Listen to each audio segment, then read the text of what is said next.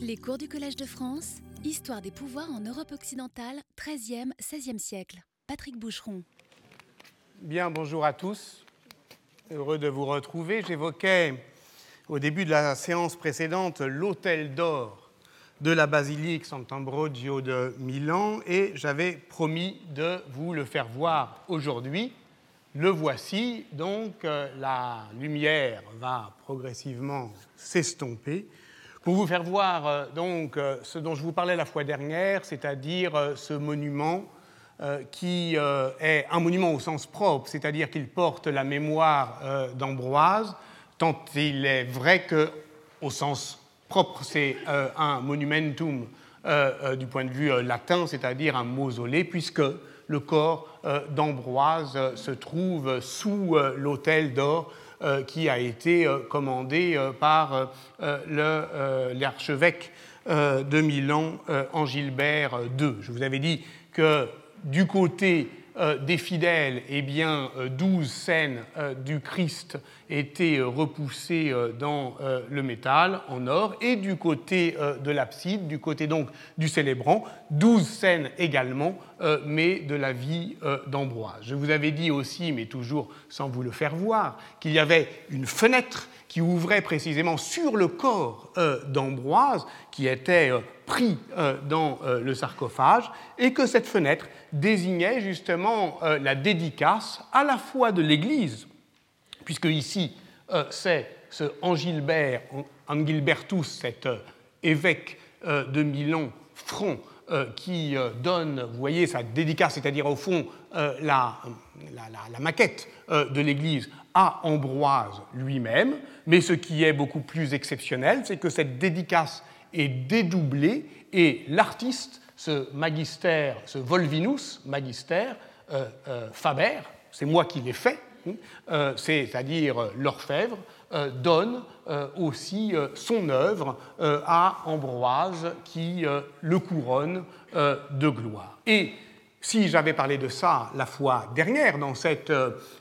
séance qui était consacrée à la vie d'Ambroise, c'est-à-dire la, la, biographie chrétienne de cet évêque, c'est que l'Hôtel d'Or est comme la mise en image de la Vita Ambrosi de Paulin de Milan, dont j'avais tenté de vous présenter les singularités. Les séances commencent toujours par un bref résumé des chapitres précédents. La première est quasiment la seule vie latine d'Ambroise, est aussi la première et quasiment la seule biographie d'un évêque en Italie. Quasiment la seule, parce que, comme je vous l'avais dit, l'autre exemple, euh, ainsi que l'a montré euh, Stéphane Giovanni, est la vie de l'évêque de Pavie Épiphane, qu'Énode, au VIe siècle. Énode est un diacre de Milan qui, comme tant d'autres, s'est rêvé en nouvelle ambroise, qu'Énode, donc au début du VIe siècle, a rédigé.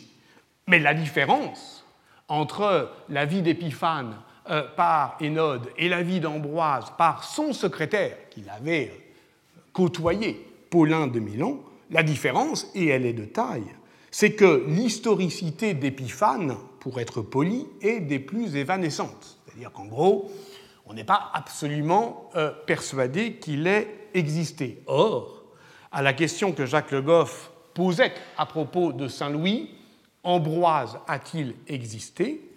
La réponse est oui. Et ça fait une différence. Parce que qu'Ambroise ait existé, euh, qu'est-ce que ça veut dire pour nous en tant qu'historiens? Ça veut dire que euh, l'on peut dire de ce que fut sa vie euh, quelques éléments de ce que j'ai appelé la semaine dernière ce bloc, ce bloc faillé d'où, euh, d'une certaine manière, se réduit quelques éclats d'existence, des fragments de ce que j'ai euh, proposé d'appeler à la fin de la séance avec Roland Barthes des biographèmes. C'est-à-dire que puisque la vie fait bloc, mais puisque la vie d'un homme, on ne l'aperçoit que comme un bloc faillé, alors ces fragments d'existence, ces moments, ces détails, ces scènes où viennent se diffracter la singularité d'une vie, et qui, une fois dispersés, vont se déposer sur d'autres corps, sur d'autres vies, sur d'autres objets, sur d'autres lieux, et ainsi proprement faire mémoire, ces biographèmes, donc au sens euh, de euh, Barthes, eh bien, ils forment les fragments d'une vie qui permettent effectivement de faire l'histoire d'une mémoire. Et précisément dans cet euh, hôtel d'or, sa face postérieure, eh bien, il y a douze éclats de vie, douze moments de la vie euh, d'Ambroise qui sont justement directement euh, euh, inspirés, et plus qu'inspirés, démarqués de la vie de Paulin de Milan. La première scène que je voudrais vous montrer représente le miracle des abeilles. Paulin de Milan a décrit ce présage au cours duquel un essaim d'abeilles s'élève de la bouche d'Ambroise et puis monte au ciel et puis euh, redescend à nouveau dans sa bouche comme si euh, devenait une ruche vivante. Alors évidemment euh, ses parents s'inquiètent, mais son père rapidement comprend qu'il s'agit d'un présage. Ça veut dire qu'un destin est promis à Ambroise. Il va parler il va devenir ce professionnel de la parole qui s'élève euh, au ciel, comme effectivement ces rayons de lumière que tracent dans l'azur euh, les abeilles. Ainsi s'accomplira la promesse de l'Écriture. Les beaux discours sont un rayon de miel. Promesse qui réside déjà dans le nom d'Ambroise, vous vous en souvenez peut-être, qui dit la suavité euh, mielleuse d'un doux parfum d'ambre ce parfum d'éloquence, vous vous en souvenez, avait euh, envoûté Augustin. Et si vous ne vous en souvenez pas, lui s'en est souvenu, et nous nous souvenons d'Ambroise à travers le souvenir qu'en eut Augustin. Ce thème de l'éloquence sacrée, eh bien justement, il est, je dirais, dans le tronc commun de ce que j'ai appelé, euh, avec Glenn Bowersock, le mentir vrai de la tradition romanesque tardo-antique, un tronc commun à partir duquel s'embranchent euh, euh, différents buissonnements narratifs. Euh, on le voit à la fois dans les vies de Platon, de Pindare, de Virgile, et donc différents rameaux peuvent effectivement se bourgeonner à partir de ce tronc commun des vies païennes de l'époque impériale, par exemple les vies des philosophes, euh, euh, euh, la tradition juive, avec les vies des patriarches de Philon d'Alexandrie, et la tradition chrétienne, évidemment, avec les apocryphes d'apôtres. Donc, au fond, tout cela, ce thème de l'éloquence en rayon de miel, vous voyez qu'il est commun à toute la, littérature tardo-antique, païenne, juive, chrétienne. Ici, l'image s'écarte légèrement du récit d'Ambroise, de, Paulin de Milan, parce que Paulin de Milan décrivait euh, ce présage arrivant euh, à un infans, c'est-à-dire un bébé. Or, ici, c'est d'ailleurs marqué sur, le titulus, c'est un puer, euh, ce qui, d'ailleurs, donne lieu à cette embarrassante discordance iconographique où on a quand même euh, quelqu'un d'une certaine taille qui est apparemment dans un berceau. Hein. Euh, pourquoi euh, cet écart? Eh bien parce que cet épisode de la vie d'Ambroise était réutilisé fréquemment dans les vies carolingiennes et jusqu'à la vie de Charlemagne lui-même par Notker le Bègue comme ayant déjà été, ayant eu lieu chez justement les jeunes carolingiens, les jeunes souverains. Et donc, vous voyez comme c'est intéressant, le modèle, ici, s'applique et s'adapte à ces imitations, à ces imitations euh, euh, impériales. La seconde euh, image, seconde scène sur laquelle je vous propose de vous arrêter un instant est la septième dans l'ordre du déroulement narratif du cycle ambrosien, des douze donc dont j'ai parlé, de l'autel, et qui représente Ambroise, toujours assistant aux funérailles de Saint Martin, euh, donc euh, l'évêque euh, des Gaules et évangélisateur. Alors ici, le programme s'éloigne franchement du modèle textuel de la vie de Paulin, comme l'a montré Pierre Courcel. Paulin n'évoque pas cet épisode étrange où, Saint, où Augustin aurait été, été aux funérailles de Saint Martin, pour une raison assez simple. Ambroise avait un solide alibi pour ne pas aller aux funérailles de Martin, c'est qu'il était mort.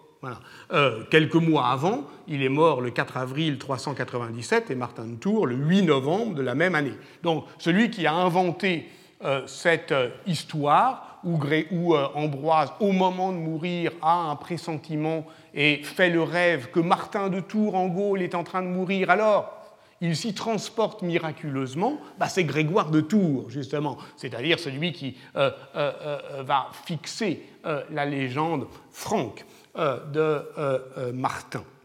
Mais on est au VIe siècle. Et d'ailleurs, à ce moment-là, dans l'abside, qui est, si on, en croit les travaux de Carlo Bertelli, à peu près contemporaine de l'Hôtel d'Or, c'est-à-dire du temps d'Angilbert II, du, la moitié du IXe siècle, eh bien, euh, cette euh, mosaïque de l'abside présente avec plus d'emphase encore cette scène, imaginaire pour le coup, puisque Ambroise semble, qui est marqué là, Ambrogio, semble officier euh, lui-même aux funérailles de Saint Martin.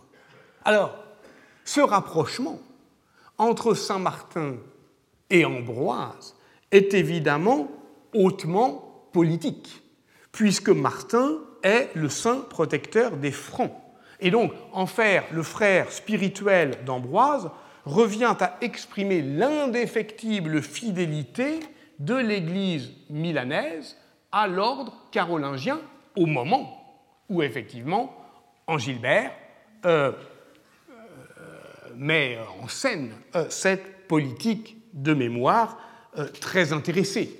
Donc, comme vous pouvez l'imaginer, et qui n'aura qu'un temps, puisque le moment effectivement carolingien de où l'Église milanaise est intégrée à l'empire carolingien disparaît très vite. Et on comprend bien à ce moment-là pourquoi justement la vie de Paulin de Milan ne suffit plus à la mémoire carolingienne d'Ambroise. Pourquoi? Parce que la vie de Paulin, enfin la vie d'Ambroise par Paulin de Milan, c'est de manière continue l'histoire politique d'un évêque qui s'oppose à l'empereur, à tous les empereurs, plus ou moins selon les empereurs, mais avec opiniâtreté, et qui défend au fond contre le pouvoir impérial, et surtout contre la prétention impériale à euh,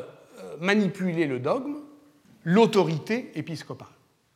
Donc, ça, c'est vraiment le thème, la basse, sourde, obsédante de ce, cette vie d'Ambroise. Et c'est évidemment, ça fait désordre à l'époque carolingienne. On ne veut pas entendre ça. Et euh, ce qu'on veut entendre, au contraire, c'est le fait que Ambroise a été le marteau euh, des, hérétiques, comme on dit, c'est-à-dire celui qui s'est opposé à l'hérésie. Sauf que pour Ambroise, s'opposer à l'hérésie et s'opposer à la prétention impériale à euh, euh, intervenir dans le dogme, c'était tout comme, c'était tout un, puisque justement l'arianisme, c'est-à-dire cette hérésie christologique qui nie la double nature du Christ dont on a parlé euh, la fois dernière, l'arianisme est, une hérésie euh, impériale, est une hérésie décidée par euh, l'État impérial. Donc on comprend très bien, à ce moment-là, que la vie de Paulin de Milan, vie écrite par Paulin de Milan de celui qu'il avait connu, ne suffit plus à construire un Ambroise utile, politiquement utile aux Carolingiens. Et c'est pourquoi il y a une autre vie euh, qui circule, qui est cette vie euh, anonyme, la De Vita et Meritis Ambrosii, auquel j'avais fait quelques allusions la semaine dernière, qui justement, elle, intègre cet épisode euh, martinien dans un déroulé narratif essentiellement dépendant de Paulin de Milan, et où je alors ça pose des problèmes de datation un peu délicats.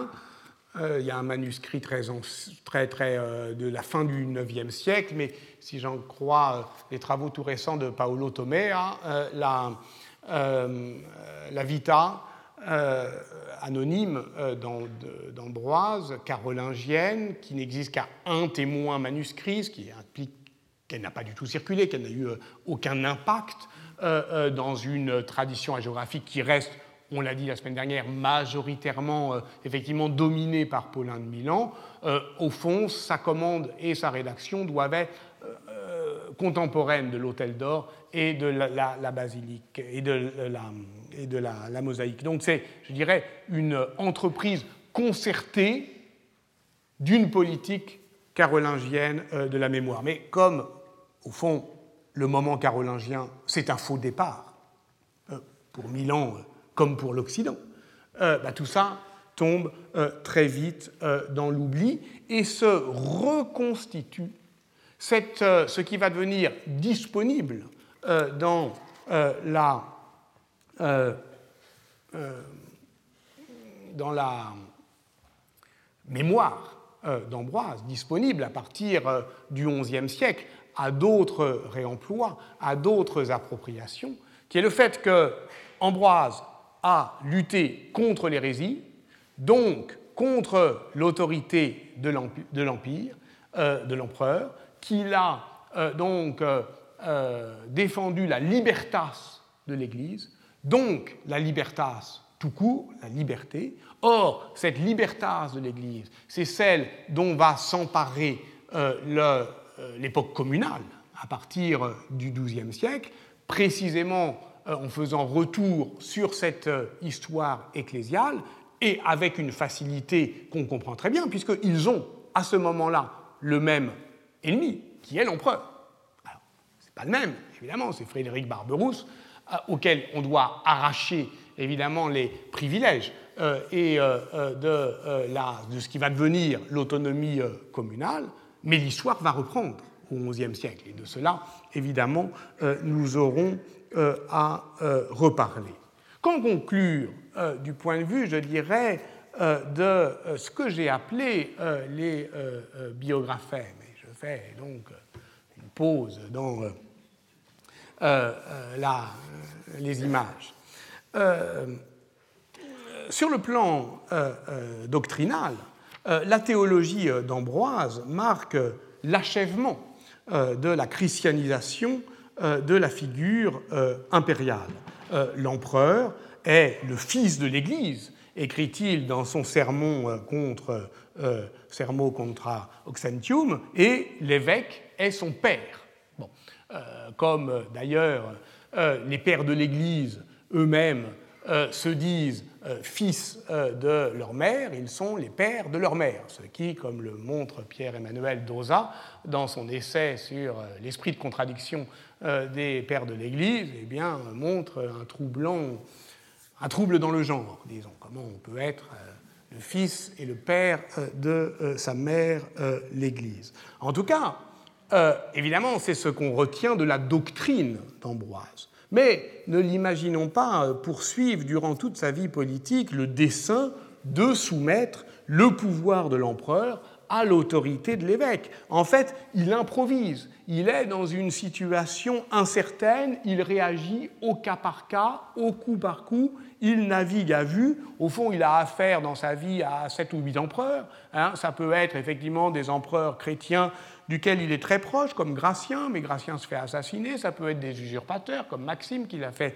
euh, assassiner, ou, euh, euh, ou Maxence, ou Eugène. Ça peut être carrément des empereurs qui veulent restaurer le paganisme, comme l'extraordinaire Julien l'Apostat, ou ça peut être des empereurs hérétiques, comme Justine l'Arienne, ou le grand Théodose, qui sera évidemment le grand interlocuteur euh, d'Ambroise, puisqu'il fut le dernier empereur à dominer l'Orient et l'Occident. Donc il faut bien comprendre que cette politique, elle est évidemment incertaine, il faut voir texte par texte et comprendre que les écrits patristiques sont toujours des textes de circonstance. Mais de cela, la tradition, la tradition de l'Église retiendra une scène, une seule et grande scène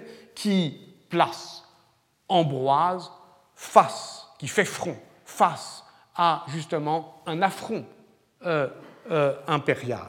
Euh, quel est-il? C'est la grande scène de 390, qui est la grande scène de la pénitence imposée à l'empereur Théodose en 390.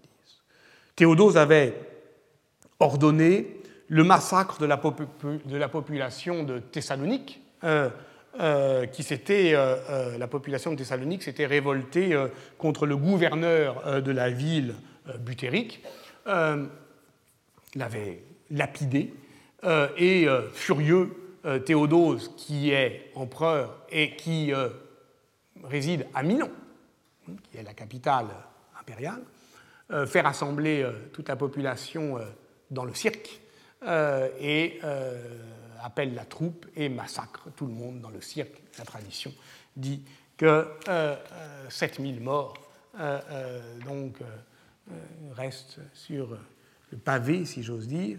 Nous sommes à la fin du mois d'août 390. Et le 10 septembre, Ambroise, apprenant cela, l'exhorte à se repentir, comme le roi David, ce qui sera fait et permettra donc à l'empereur chrétien de réintégrer la, communauté des fidèles à la Noël 390. Euh, c'est la scène qui va être ensuite sans cesse représentée, euh, notamment pendant la contre-réforme, puisqu'on voit justement physiquement un empereur qui est au seuil de l'Église et qui va réintégrer la communauté de l'Église parce qu'il a fait pénitence, parce que le gouvernement pastoral de l'évêque euh, l'y accueille à nouveau. Et donc, c'est justement dans son apologie de David, le roi qui a fait pénitence, qu'Ambroise affirme avec netteté que, je cite, l'empereur est dans l'Église et non pas au-dessus d'elle. L'empereur est dans l'Église et non pas au-dessus d'elle. C'est la grande affaire, évidemment, et de la vie d'Ambroise, et de la Vita Ambrosi, telle que Paulin euh, de Milan euh, l'a euh, rédigée en différents fragments de vie. Et cette grande affaire, elle a toujours, elle prend toujours appui sur des édifices, sur des lieux, sur l'enveloppe monumentale d'une grande capitale impériale comme Milan, qui est évidemment une cité politique où réside l'empereur, mais dont l'évêque, Ambroise, veut faire une ville chrétienne. Et c'est ça la clé, et c'est de cela euh, dont euh, je veux parler euh, aujourd'hui.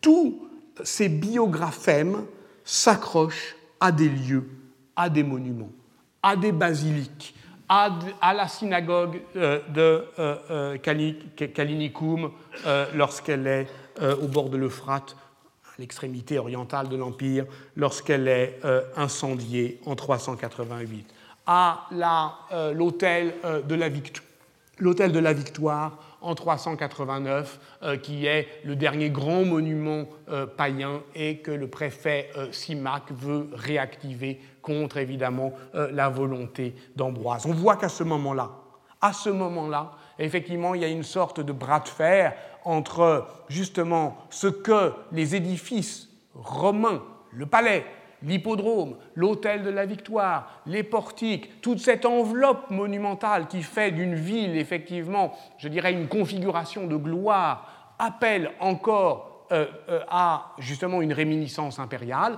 et ce que va faire Ambroise, c'est-à-dire rabattre cette euh, gloire impériale, exactement comme Théodose sera agenouillé au seuil de l'Église pour transformer la cité de Milan en ville chrétienne. Mais voilà, des monuments, ça résiste.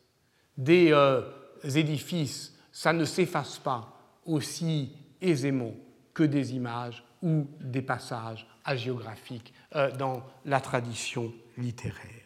Et c'est pourquoi euh, ce dont il sera question dans la séance euh, d'aujourd'hui, qui porte un titre apparemment étrange, la topographie légendaire des souvenirs ambrosiens à Milan, je voudrais m'expliquer quelques minutes sur cette étrangeté, ce titre euh, la topographie légendaire des souvenirs ambrosiens à Milan. Le souvenir est-il objet d'histoire? Répondre par l'affirmative consiste à s'emparer d'une notion psychologique euh, pour la livrer euh, au social, puisqu'il ne peut y avoir d'histoire que sociale. C'est toujours un individu qui se souvient. Augustin se souvenait d'Ambroise. Et s'il y a une mémoire ambrosienne qui se transmet, euh, de l'événement ambroise, c'est-à-dire de l'irruption d'une parole dans le cours du temps, c'est d'abord en tant qu'elle s'inscrit et se transmet dans le souvenir euh, individuel. Une société, en elle-même, ne se souvient pas. Ou alors, il faudrait imaginer qu'il existe une psyché collective, ce qui n'est voilà, pas le cas euh, des historiens, qui pendant longtemps ont été impressionnés par, je dirais, la position d'Henri Bergson, philosophe, qui dans euh, euh, Matière et Mémoire, qui date de 1896, avait bien euh, démarqué deux types de mémoire. Ce qu'il appelait la mémoire habitude, qui, est qui sont les souvenirs mobilisables dans la vie sociale qu'on peut effectivement communiquer pour agir. Bon, et donc c'est par exemple la tradition. Mais il la démarquait strictement de ce qu'il appelait la mémoire pure, des souvenirs accumulés au cours d'une vie et dont seul l'individu, auquel seul l'individu peut avoir accès dès lors qu'il se retire euh, de la société. Je vais m'intéresser quelques instants à un lecteur critique d'Henri Bergson qui se nomme Maurice Alvax et qui est le fondateur de la sociologie de la mémoire. Cette sociologie de la mémoire que je tente d'articuler avec la mémoria telle que l'entendent les médiévistes. De Bergson, son maître, euh, Alvax s'inspirait pour travailler à une forme, je dirais, d'introspection euh, euh, prudente, mais il le faisait justement à la lumière de son autre maître en sociologie, qui est évidemment Émile Durkheim. Cette première manière d'être, et ça c'est quelque chose que je trouve touchant, d'être infidèle à euh, d'être infidèle à la lecture de ses maîtres, ce qui est la seule euh, chose un peu digne que requiert l'amitié et la transmission, c'est l'infidélité. Euh, ça, se, ça, se, lit dans Les cadres sociaux de la mémoire, qui est paru en 1925. Pour la première fois, donc, Maurice Alvax établit la mémoire comme fait social. Pour aller vite, un souvenir est une reconstruction du passé, la recomposition euh, d'une image ancienne, c'est entendu. Et on ne peut se souvenir qu'individuellement. Mais même lorsqu'on se souvient individuellement, on le fait en fonction d'un système de représentation présent au moment où l'on se souvient. Et ce système de représentation est celui d'une société donnée à un moment donné. Et c'est cela qu'on peut appeler les cadres sociaux de la mémoire. Le premier de ces cadres sociaux, c'est le langage lui-même, puisqu'on se souvient dans un certain état du langage. Et cette mise en présence du passé, je cite Alvax dans les cadres sociaux de la mémoire, 1925, s'accorde à chaque époque avec les pensées dominantes de la société. Alors, dans une lettre qui est datée du 27 avril 1926, belle lettre d'incompréhension, justement, Bergson lui en fait le reproche je dois dire que même après avoir fait le plus grand effort pour euh, me placer à votre point de vue, je n'arrive pas à reporter sur la société ce qu'il y a de spécifique et par conséquent d'essentiel dans la conservation et l'évocation du souvenir. Vous voyez, c'est le point de rupture. Je fais effort, je veux bien adopter votre point de vue, mais j'y arrive pas. Donc Bergson s'arrête là, en tant qu'il est un philosophe et qu'il est un psychologue. Mais donc euh, Alvax a fait l'effort de se départir de cette grande amitié et de cette grande admiration intellectuelle. C'est trop pour Bergson. Mais ce n'est pas assez pour un autre qui le lit, Marc Bloch. Marc Bloch, toujours en 1925, fait paraître dans la revue de synthèse historique un compte-rendu critique du livre de Maurice Alvax, où il retient une leçon essentielle, je le cite, je cite Marc Bloch parlant de Alvax, la société n'interprète ou même ne connaît le passé qu'à travers le présent, et par ailleurs, le présent n'a pour elle de sens concret et de valeur émotionnelle que parce que derrière lui s'entrevoit une certaine durée.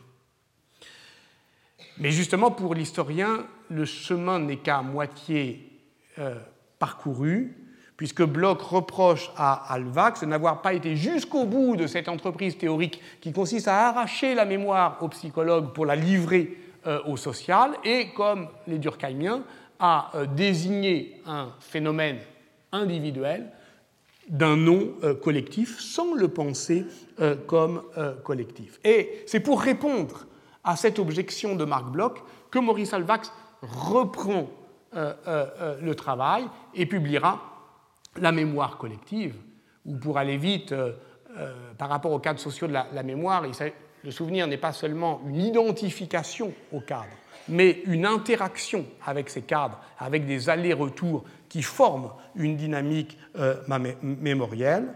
Cet ouvrage, La mémoire collective, est posthume, parce qu'Alvax, peu après son élection au Collège de France, fut arrêté par la police française en juillet 1944 euh, livré euh, à euh, l'occupant nazi, déporté à Buchenwald, où il est mort le 15 mars 1945. Et c'est pour ça qu'il y a ici un amphithéâtre Maurice Alvax d'un professeur au Collège de France qui n'a jamais prononcé sa leçon inaugurale.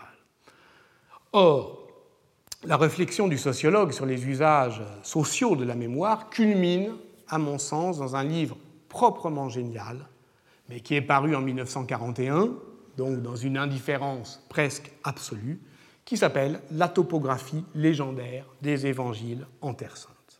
C'est donc euh, ce livre qui inspire non seulement le titre, mais la démarche euh, de la leçon d'aujourd'hui, parce qu'il est question de, la ville, de la manière dont l'on réaffecte les traces du passé au présent de la ville, de la manière dont la ville, dans ses formes matérielles, accumule des souvenirs, des fragments disjoints de passés différents, mais que l'on vit toujours en contemporanéité, selon une analogie qui avait fasciné Freud, mais qui est trompeuse, entre la forma urbis et la forma mentis, entre la forme d'une ville et euh, l'architecture euh, de l'esprit. De quoi s'agit-il? Dans la topographie légendaire des évangiles en Terre Sainte, Maurice Alvax avait choisi de placer ses pas dans ceux du pèlerin de Bordeaux, le premier dont l'histoire est enregistrée l'itinéraire, le premier au IVe siècle qui entre dans Jérusalem, qui veut se souvenir évidemment des lieux de la Passion, des lieux du Christ, mais qui ne trouve aucune tradition, et donc qui doit localiser euh, toutes les, euh, bah, voilà, la topographie légendaire. Il doit, il l'invente au fur et à mesure qu'il la retrouve. Mais l'inventant, il la consolide, il la solidifie, et c'est celle-là que les pèlerins, ensuite, après lui, euh, vont euh, euh, retrouver. Il l'invente, donc dans cette logique de remémoration, c'est-à-dire qu'il va localiser le souvenir biblique, c'est-à-dire en fait qu'il va écraser la mémoire juive de, la, de la ville, et ce qu'il rencontre en chemin, c'est bien ce qu'il appelle la résistance des choses, leur obstination têtue et sonore, parce qu'une ville, c'est pas une page blanche. On ne peut pas faire n'importe quoi.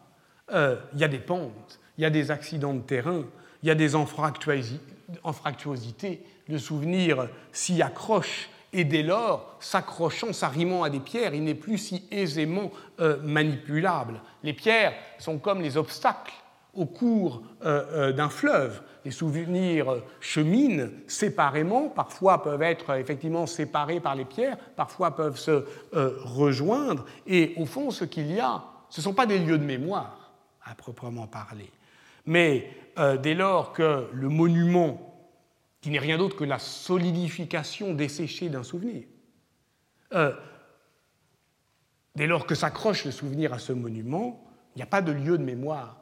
Il y a des circulations, des réseaux, des correspondances, des analogies, des étoilements. Ce livre n'a commencé à être lu que dans les années 1990, lorsque les sciences sociales se sont emparées du fait urbain, à partir notamment de la problématique de la crasse. Il a été lu par euh, un historien comme Bernard Le Petit, qui fut euh, un historien des villes euh, modernes et qui en a été le commentateur subtil. Il a montré que la question de la mémoire et de ses remplois sociaux rencontrait celle des territoires de la ville, où le passé est toujours un présent en glissement sous le jeu des mémoires antagonistes. Je cite Bernard Le Petit, c'est l'image seule de l'espace qui, en raison de sa stabilité, nous donne l'illusion de ne point changer à travers le temps et de retrouver le passé dans le présent. Mais c'est bien ainsi euh, qu'on peut euh, définir euh, la mémoire. La ville, en somme, est comme un organisme vivant dont les biologistes nous disent aujourd'hui qu'il est moins dans un état stable que stationnaire, car le temps passant, il impose sans cesse des remaniements.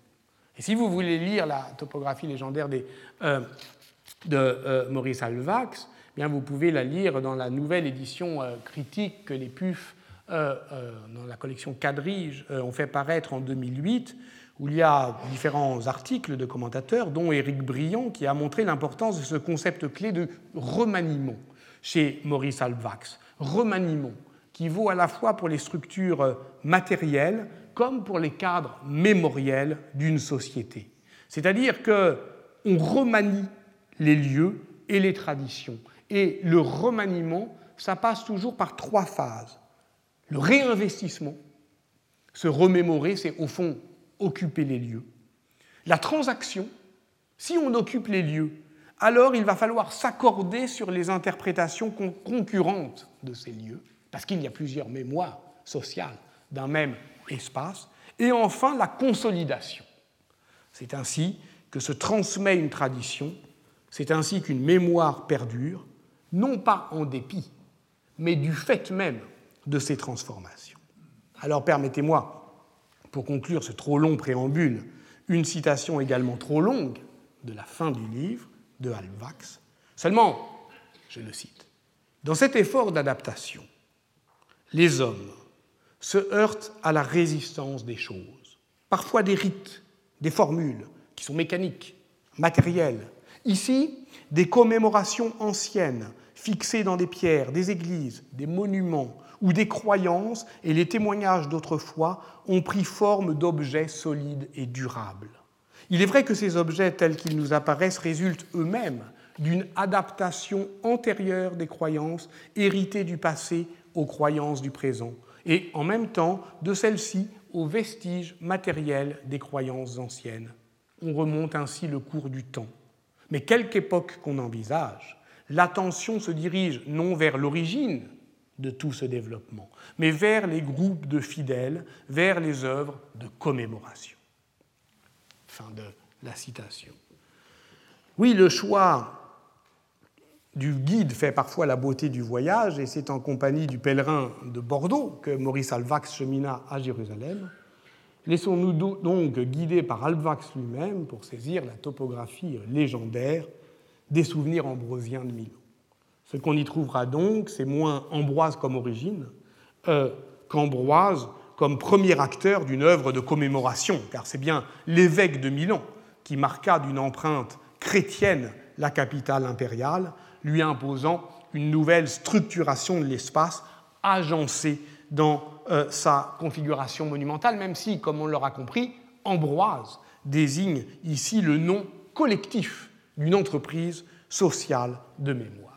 Alors, accrocher des biographèmes à des lieux et ainsi faire de la ville un espace fictionnel où les souvenirs s'arriment aux pierres, c'est très exactement euh, ce qu'a fait euh, Ambroise euh, lui-même et de la basilique Sant'Ambrogio qui porte son nom et de la ville de Milan tout entière. Et c'est cela que je voudrais vous faire voir pour terminer en dézoomant en somme, c'est-à-dire en reculant de l'hôtel d'or pour arriver non seulement à la basilique Sant'Ambrogio, mais également, je dirais, à la... je passe un petit peu, à, à l'enveloppe monumentale de Milan elle-même. Je l'avais dit, je n'y reviens pas, euh, euh, c'est en 386, euh, Ambroise découvre des nouveaux corps, des nouvelles reliques, et ceux de Gervais et Protet, qui deviennent proprement les génies des lieux, arment la basilique de ces sentinelles invisibles que sont les corps des saints. Il existe des traces archéologiques de cette invention de reliques. On les a redécouverts en 1864. Cela fait euh, une grande, euh, une grande ferveur euh, dans la vie religieuse, et pas seulement religieuse, civique de Milan. Et on a découvert, vous voyez, ce qu'on voit ici, c'est-à-dire qu'au fond, Ambroise non seulement a ancré les martyrs Gervais et Protet sous l'autel d'or, mais il a lui-même prévu à sa mort en 397, eh bien qu'il rejoindrait le même sarcophage, et c'est encore une fois les Carolingiens qui euh, euh, euh, unissent ces trois sépultures. Cette manière effectivement de faire, vous le voyez ici dans des fouilles récentes, eh bien s'inscrit donc je l'avais dit, c'est la première inhumation ad sanctos milanaise, c'est-à-dire la première aimantation d'une zone funéraire par le corps des saints. La basilique Sant'Ambrogio devient alors le lieu des couronnements royaux, des cérémonies du pouvoir, des rassemblements politiques, des mobilisations partisanes, des ferveurs religieuses, des, identifications civiques. Bref, elle va devenir, à partir de ce moment-là, comme la boîte noire qui enregistre tous les soubresauts de l'histoire politique euh, lombarde. La réalité archéologique de cette histoire est désormais beaucoup mieux connu grâce à de très nombreux travaux de l'école d'archéologie chrétienne de Milan, dont les fouilles très nombreuses ont été encore euh, tout récemment euh, stimulées par la perspective de l'exposition universelle de 2015. Et je m'appuie ici notamment sur les travaux de Silvia Luzuardi Siena et de ses élèves qui ont renouvelé en profondeur notre compréhension non seulement de la structuration de l'espace urbain tardo-antique milanais, mais du rôle d'Ambroise dans cette euh, euh, reconfiguration. Alors le temps me manque, mais aussi résumerai-je à grands traits. Le premier rapport de cette recherche récente est de mieux comprendre l'intégration de la basilique, que l'on va appeler ambrosienne à partir du moment où Ambroise y fait le don eucharistique de son propre corps, à l'intérieur du contexte urbain, du suburbium euh, occidental, qui est celui, vous le voyez ici, d'un grand cimetière euh, ad martires, donc avec déjà plein de tombes préexistantes. Donc ce sont euh, ces tombes-là qui se trouvent effectivement dans la zone, desquelles d'ailleurs on a pu extraire différents spoliae, différents des marbres, des, des, des, inscriptions, mais aussi, comme vous le voyez ici, euh, des gemmes, euh, des pierres taillées, euh, des émaux, qui sont d'ailleurs remployés dans l'hôtel d'or. Et puis lorsqu'on ne veut pas effectivement que leur origine païenne, ici la bague de quelqu'un qui s'appelle Volvinus, eh bien, soit trop visible, hop, on la met à l'envers pour que la lisibilité en soit contrariée. Mais vous voyez, il y a tout un gisement de remploi du fait de l'ancienneté euh, de cette zone euh, funéraire euh, ad martires. Sa densité en fait non seulement un gisement de, vestiges, mais également, on voit bien ici que ce qui est tout à fait, je dirais, parlant et essentiel, c'est la proximité avec le monde païen, qui a évidemment une valeur politique. Parce que regardez, on se trouve tout près de euh, l'hippodrome. L'ensemble jouxte non seulement l'hippodrome, mais l'air du palais euh, impérial. Et euh, la, la, basilique porcienne, dont je parlerai la semaine prochaine, c'est-à-dire la basilique que justement Ambroise a occupé lors du grand conflit des basiliques de 386, où justement les empereurs veulent mettre la main sur ces basiliques, et en particulier Justine, pour euh, euh, précisément euh, y imposer le culte arien, eh bien, on a découvert récemment que cette basilique, dans laquelle est tout de même le premier, portrait euh, euh, d'Ambroise lui-même, le premier portrait identifié, une mosaïque euh, très, très ancienne. cette basilique, donc, se trouvait à San Vittore al Corpo, c'est-à-dire dans le mausolée impérial. Donc il y a une manière absolument extraordinaire, là vous voyez, d'occuper les lieux, et des lieux impériaux, pour les resémantiser, c'est-à-dire les réorienter vers un culte chrétien. Et donc, ce réagencement global de l'espace qui réaffecte au présent de la glorification divine les traces du passé païen, pour en rendre compte, vous voyez que ça justifie un peu mon excursus, euh, cette extraordinaire entreprise de réaménagement des lieux de pouvoir et des circuits de mémoire, voyez comme la démarche alvaxienne s'y accorde parfaitement. Réinvestissement, transaction, consolidation. Parce que si on a encore des traces du passé impérial romain païen de Milan, c'est parce que justement cette politique euh, de mémoire l'a fossilisée euh, pour la réorienter. Ainsi, par la politique des reliques, on déplace des corps et avec eux les récits qui s'y ancrent. Ambroise a redessiné la carte de l'espace milanais encore une fois, je dis Ambroise ou l'ambition collective qui porte le nom d'Ambroise, mais qui lui est strictement contemporaine. Donc, vous le voyez, au nord, euh, la Basilica Virginum, aujourd'hui San Simpliciano, euh, au sud-est, la Basilica Apostolorum ou Basilica Romana, San Nazaro, au sud-ouest, la Basilica Martyrum, actuelle Sant'Ambrogio les basiliques ambrosiennes ont polarisé précocement et profondément l'espace urbain milanais. C'est comme s'ils avaient imposé à la ville un signe de croix. Comme si cette empreinte chrétienne, nord, sud, est, ouest, la marquait durablement ad modum crucis. C'est également ainsi euh, que euh, Marco euh, Sanazzaro a décrit le geste architectural d'Ambroise qui impose probablement entre 382 et 385 la basilique, ça c'est San Nazzaro, euh, la basilica Apostolorum, la basilique des apôtres, et c'est entre 382 et 385 qu'il branche sur cette grande, ce grand portique monumental romain cette croix grecque, la première à être euh, importée euh, en Occident et qui est une réplique directe de l'apostoléon euh, de Constantinople.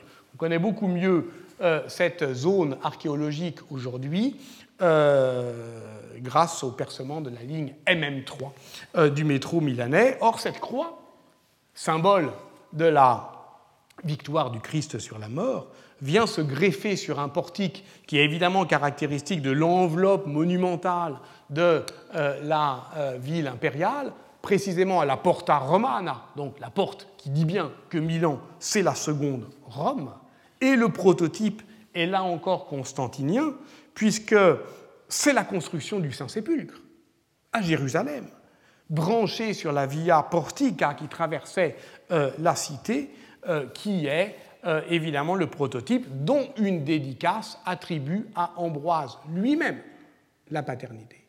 Et ce qui est extraordinaire, c'est que c'est le remploi immédiat. Parce que vous voyez ici l'arc, l'arc de, triomphe qui vient conclure la voie triomphale, il a été inauguré en 375, dix ans avant. Donc vous voyez la rapidité avec laquelle, d'une certaine manière, comme un gant qui se retourne, euh, cette ville impériale romaine devient une ville chrétienne. Et évidemment, euh, cela va, je dirais, imposer euh, durablement une empreinte sur l'espace cérémoniel et politique de la cité.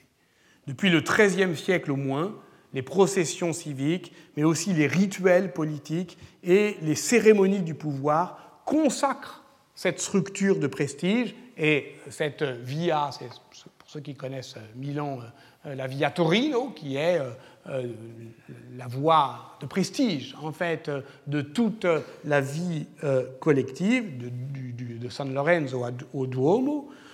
Et tout cela marque une empreinte durable sur la ville de Milan. Dans une œuvre de jeunesse, dans ma thèse, j'avais tenté de décrire la manière dont les basiliques ambrosiennes cernaient euh, l'espace euh, milanais.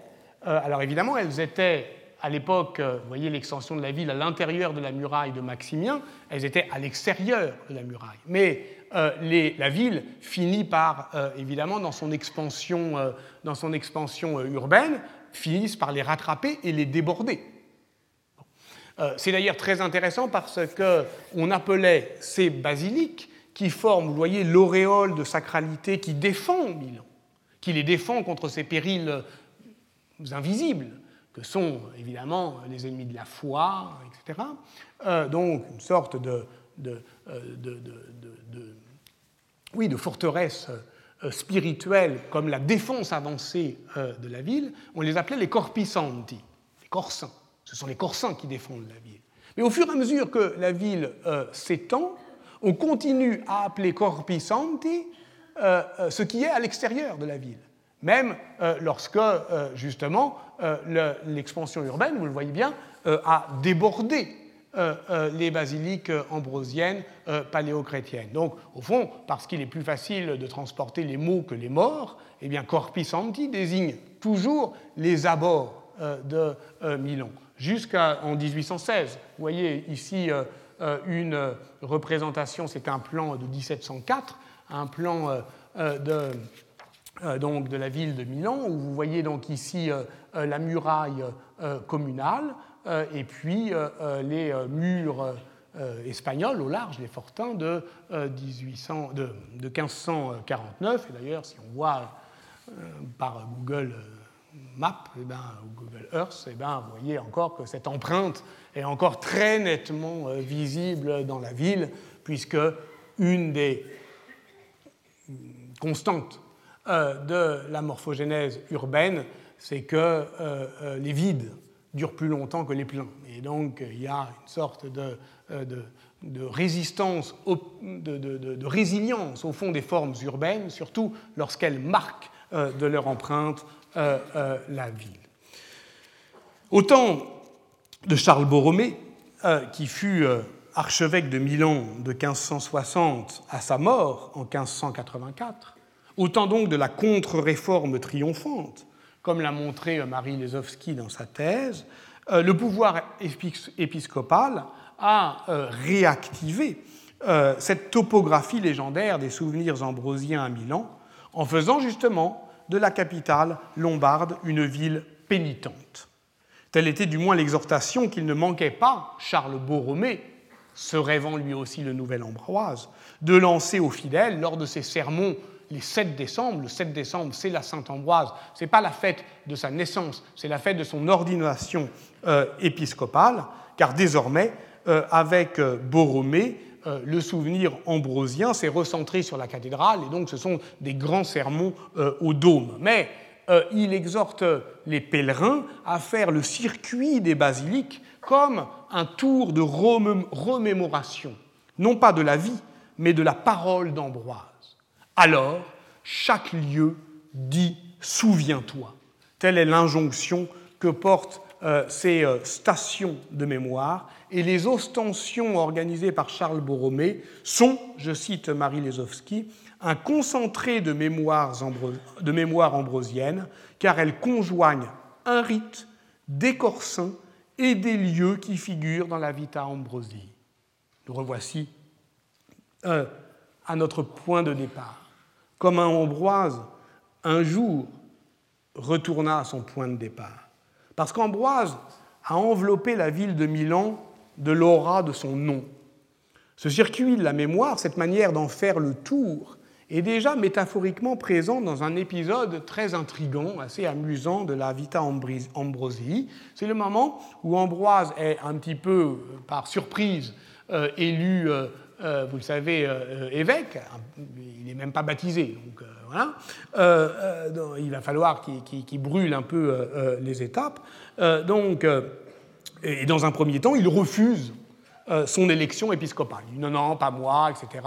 Il a différentes stratégies de fuite. Il met des prostituées euh, euh, dans sa maison pour montrer que vraiment il est indigne. Ça ne marche pas. Alors, à ce moment-là, ce qui est évidemment contradictoire, puisque l'épisode du présage des, des abeilles montre qu'au fond, il a l'épiscopat dans le sang. Hein, que ça, lui était déjà prédestiné. Donc cet épisode est assez étrange, mais justement, bah, c'est une grande figure du pouvoir, que évidemment de feindre de, euh, euh, vouloir le fuir. Euh, et c'est très exactement ce, qu'écrit Paulin de Milan, je le cite. Il se prépara à fuir. Il sortit de la ville en pleine nuit, pensant se diriger vers le Tessin, vers Pavie, donc au sud. On le trouva au matin à la porte qu'à Milan l'on appelle de Rome. C'était Dieu qui avait empêché sa fuite, se préparant une muraille pour son Église catholique. Vous voyez le coup? C'est une évasion ratée. Il fuit. C'est aussi l'histoire d'une désorientation. Il n'a pas du tout le sens de l'orientation. Il, pense partir à Pavie, puis en fait, il fait le tour de la ville et il se retrouve Porta Romana. Tous les chemins mènent non pas à Rome, mais à Milan, la nouvelle Rome. Il ne peut pas fuir. Et ce mouvement enveloppant fait l'impossible fuite qui crée justement ce que Dieu veut à Milan, c'est-à-dire la muraille. Donc, cette histoire, au fond, de, c'est un nom qui gravite autour d'une ville et c'est une ville qui gravite autour d'un nom. Et d'une certaine manière, cette attirance de la mémoire, cette gravitation mémorielle, euh, c'est euh, ce qui, euh, au fond, est, le plus surprenant dans cette histoire. un mot pour tenter de s'échapper de cette obsessionnelle gravitation d'un nom et d'une ville. Il faudrait évidemment pouvoir décrire les échappées belles de la mémoire d'Ambroise hors de Milan. On le pourrait assurément, le nom d'Ambroise a évidemment essaimé bien au-delà des murs de la ville de Milan. On pourrait montrer, je vais tenter de le faire, qu'il y a une carte, une géographie de la dédicace du nom même euh, d'Ambroise, et que cette géographie dit non seulement un attachement, mais peut-être aussi, je dirais, un espace politique. Euh, il y a il peut y avoir un intérêt dans le diocèse de Milan à marquer ainsi par la dédicace ambrosienne une fidélité euh, au diocèse. Euh, cela dit, il ne faut pas non plus exagérer. Il y a, la liste est difficile à faire, j'ai pu la tenter à partir indirectement d'une notice de 1398. On aboutit euh, à un total de 31 31 dédicaces ambrosiennes pour Milan et son diocèse, que l'on doit comparer par exemple aux 289 euh, dédiés à la Vierge, ou même aux 127 dédiés à Saint-Martin. Donc ça reste quand même euh, assez sélectif, la dédicace euh, milanaise. Alors je me contenterai, pour terminer tout à fait, d'évoquer un seul excursus de la mémoire d'Ambroise hors les murs de Milan. C'est celui qui se trouve ici, voilà, Sant'Ambrogio ad Nemus c'est le bois d'Ambroise, le lieu où se rendait Ambroise pour fuir la ville, mais pour la fuir temporairement, pour faire halte dans le cours du temps.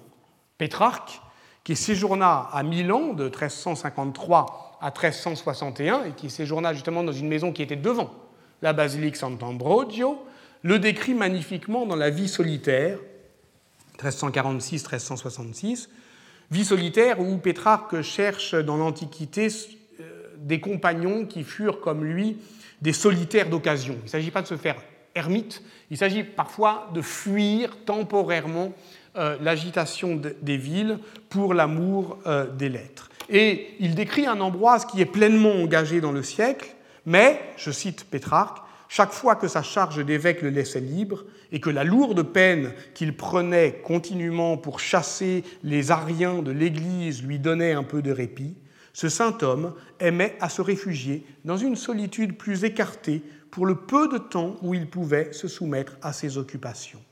Tel était donc le bois d'Ambroise, qui va devenir une église, Sant'Ambrogio a Nemus, en 1375 seulement, un monastère en fait de l'ordre des Augustins que les Sforza, à l'extrême fin du XVe siècle, prirent sous leur protection. Mais lorsque Pétrarque parle du bois d'Ambroise, il parle d'un lieu qui n'est plus. Il parle juste d'un nom qui flotte indistinct sur un non-lieu, je le cite encore. On a depuis défriché la forêt.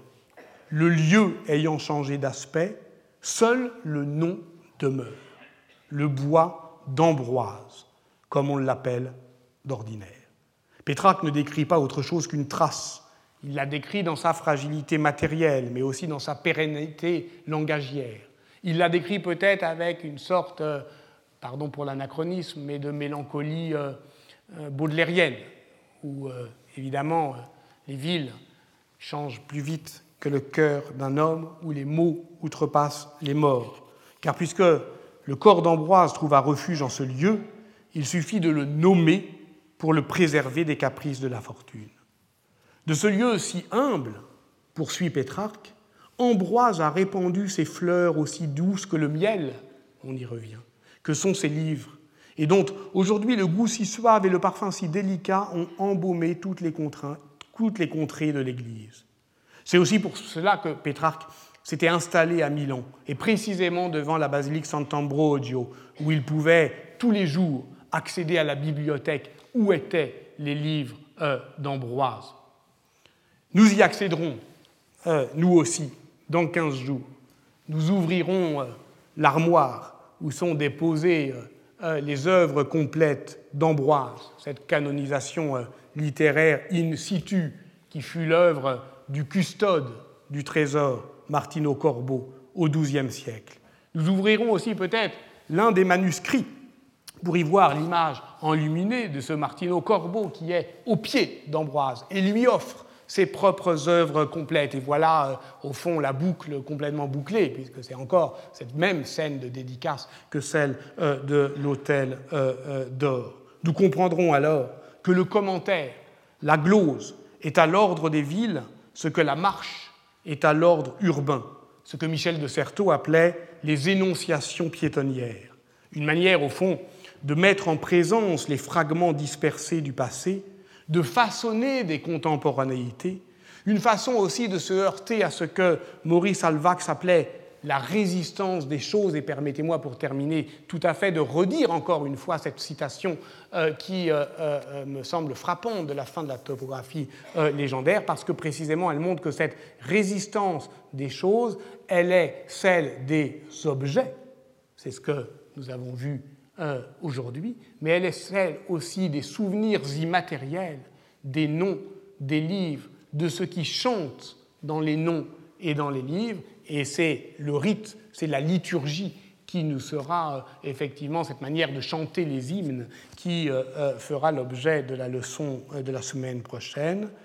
Parfois des rites, des formules qui sont mécaniques, matérielles, ici des commémorations anciennes fixées dans des pierres des églises, des monuments, où les croyances et les témoignages d'autrefois ont pris forme d'objets solides et durables.